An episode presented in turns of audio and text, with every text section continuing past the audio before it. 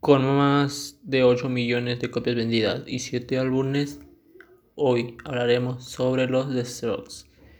Tomen asiento, si vas a un café, porque vamos a empezar. Mi nombre es Alejandro López y sean bienvenidos a Rincón Musical. Esta banda de origen inglesa empezó a tocar en bares pequeños de la ciudad de Nueva York, ya que esta banda tiene origen estadounidense por su vocalista y líder Julian Casablanca.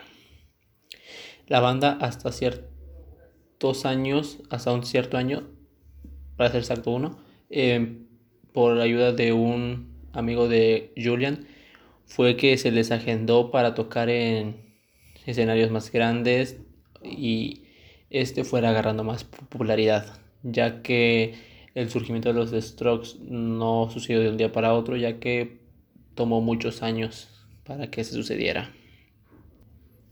Con varios años pasados, se dio a conocer más y más la popularidad de Strokes, considerando a la banda en top número uno en Inglaterra, país en el que tomó más popularidad, ya que en los Estados Unidos no se conocía mucho la banda. Fue hasta que por radios inglesas la banda empezó a ganar más y más popularidad hasta que el público pedía un álbum que los Strokes grabaron y sacaron a la luz en julio del 2001.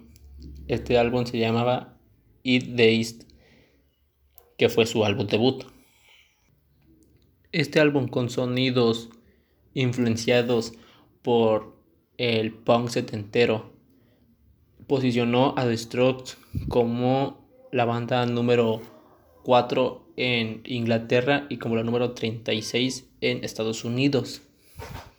Esto impactó y satisfació a los fans que estaban esperando un álbum, ya que llenó muchas expectativas y por medios de periodísticos y por la revista Rolling Stones consideraron a los Strokes como los nuevos salvadores del género rock, ya que en la generación milenia, eh, que era la nueva que estaba entrando, no convencía mucho y pues este género estaba muriendo hasta que pues, llegó The Strokes y lo salvó. Bandas como Arctic Monkeys, Interpol y otras lo tomaron como base de inspiración para tomarse la industria de la música en serio y dedicarse a ello, ya que en repetidas entrevistas ellos mismos han dicho que es su mayor inspiración el álbum y más la banda por Julian Casablanca. Los años pasaron y después de dos años The Strokes saca su segundo álbum titulado Run on Fire que no superaba a su antecesor, pero sí cumplía con las expectativas, con una nueva frescura y con uno que se considera uno de los más grandes hypes o música hit, mm, se llamaría video oficial, no, mm, música principal más que nada. Reptilia posicionó y cerró la boca de muchos críticos considerando que esta banda solo sería de un éxito.